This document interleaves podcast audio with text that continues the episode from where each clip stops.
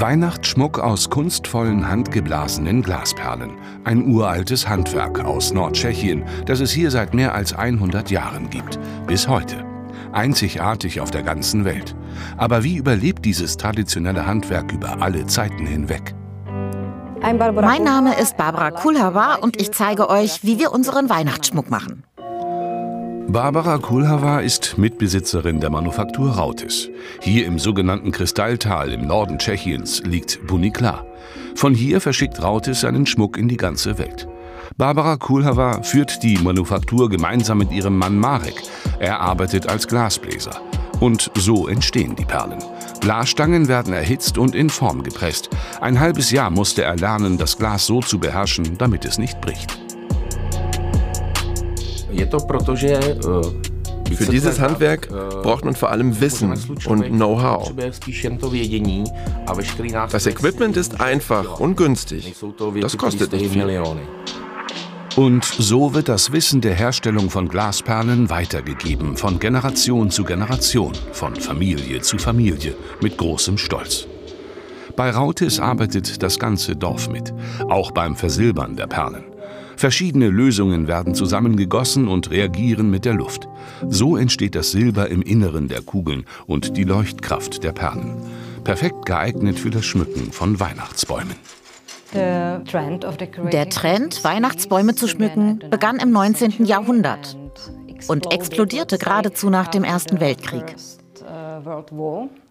Die Perlen waren dafür genau richtig. Sie sind klein, leicht und glänzend.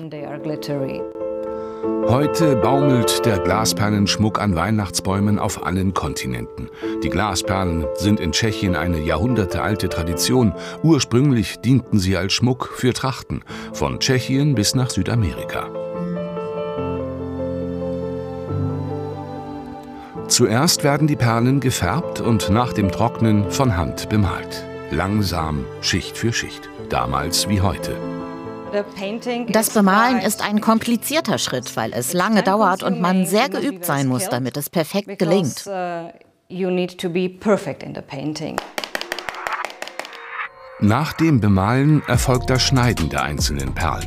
Fast die Hälfte zerspringt während der Produktion. Das macht sie besonders wertvoll. 2020 werden die tschechischen Glasperlen zum immateriellen UNESCO-Weltkulturerbe erklärt. Ein großer Schritt für Rautes. Seitdem haben sie die Türen ihrer Manufaktur geöffnet. Etwa 30.000 internationale Besucher und Besucherinnen kommen jedes Jahr zu Führungen und Workshops, auch Kinder. Die Verleihung des Welterbetitels eine Ehre und eine Verpflichtung. Wir fühlen uns sehr verantwortlich für die Gemeinschaft der Glasbläser, für unser ganzes Team. Die ganze Welt schaut plötzlich auf uns. Damit müssen wir umgehen. Inzwischen gibt es über 20.000 Motive. Von 5 bis 50 Euro kostet ein einzelnes Stück.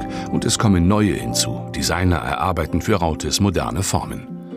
Die Schulkinder von Puniklar schmücken bereits den ersten Baum und üben schon einmal für Weihnachten. Die Tradition am Leben zu erhalten, das ist keine leichte Aufgabe für die Schmuckmanufaktur und Barbara Kulava. Das ganze Tal zählt auf sie. Wir sind die Letzten, wir haben gar keine Wahl und müssen einfach überleben.